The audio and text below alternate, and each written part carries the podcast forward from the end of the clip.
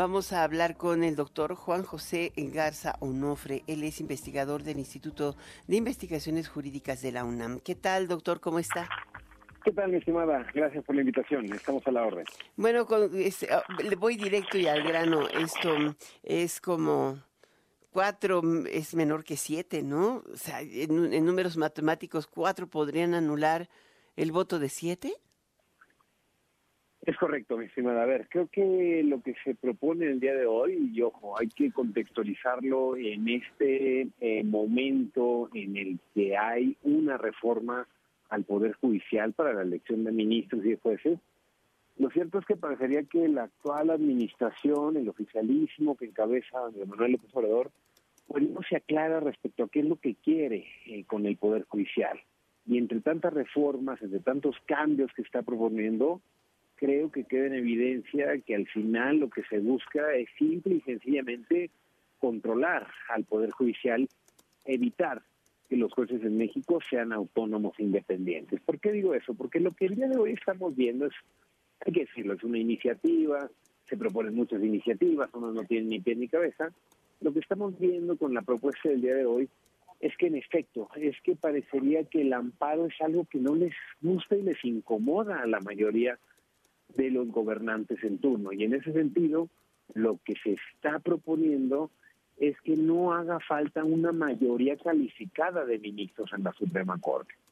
Es decir, simple y sencillamente que con cuatro, que como bien dijo, si hacemos cuentas, pues ya probablemente solamente faltaría un escaño para que las personas que hayan llegado recientemente a la Suprema Corte se queden propiamente con esa, esa, esa necesidad de cuatro votos, pero lo que estamos viendo aquí de fondo es simple y sencillamente una táctica más para evitar que un órgano colegiado delibere, encuentre acuerdos, ¿no? Lo que estamos haciendo es bajar la mayoría de ministros que necesitan ponerse de acuerdo para que eh, sea declarado eh, algo como inconstitucional o un amparo pueda funcionar de otra manera. Esto cambia por completo la naturaleza en cómo ha venido funcionando el sistema jurídico y claramente no es algo que funcione de entrada para decir que esto vamos a tener una mejor justicia. Lo que estamos viendo aquí más bien es un talante que descubre la arbitrariedad y que cualquier persona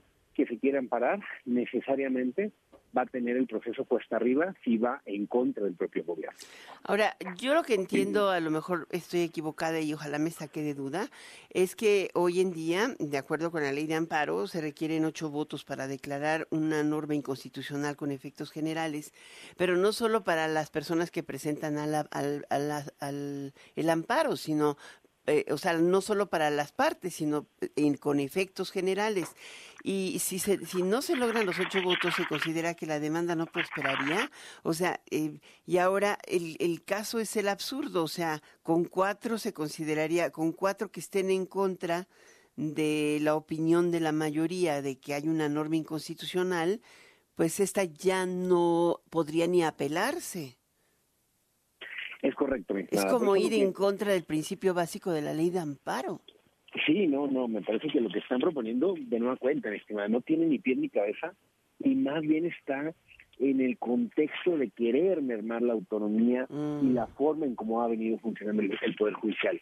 Dudo mucho que prospere, dudo mucho. ¿Tienen la mayoría para aprobar? ¿Tienen el dedo santo? Sí, tienen la mayoría, pero hay que hay que recordar que este tipo de cuestiones, estimada, necesariamente no se articulan de manera sola a través de la ley de amparo. Si lo que se busca modificar es una ley secundaria, tarde que temprano tendrán que armonizar otras leyes, tendrá que pasar a Cámara de Senadores y en ese sentido se vuelve muchísimo más complicado que simplemente con mayoritear se pueda lograr un cambio que realmente trascienda. Este tipo de cuestiones, estimada, se tienen que entender no como partes, sino como soluciones integrales. En ese sentido, dudo mucho que si solamente se aprueba en diputados, pase a Senado, se apruebe en Senado, y en ese sentido se vuelva una ley vigente. Lo que estamos viendo aquí, de nueva cuenta, parecería que son más ocurrencias antes que realmente cuestiones de trascendencia para pues tener ojalá un la justicia. Ojalá, doctor, su, voz, su voz eh, sea de profeta, porque como cuentan con las mayorías, ahora se trata de una reforma, una ley secundaria donde sí pueden utilizar eh, el poder del dedo flamígero para poder pasarla en las dos cámaras. Bueno, veremos, veremos. Creo que es cierre de cierre de legislatura. Estamos ya en antesala de, una nueva legislatura. Es un cambio importante. Dudo mucho realmente que algo que no tenga discusión, que algo que necesariamente va a tener que pasar para visualizar la constitucionalidad de la Suprema Corte, parecería que es lo de siempre. Es la 4T haciendo de las suyas con tal de llamar la atención sobre los problemas que no realmente son los más importantes respecto al acceso a la justicia.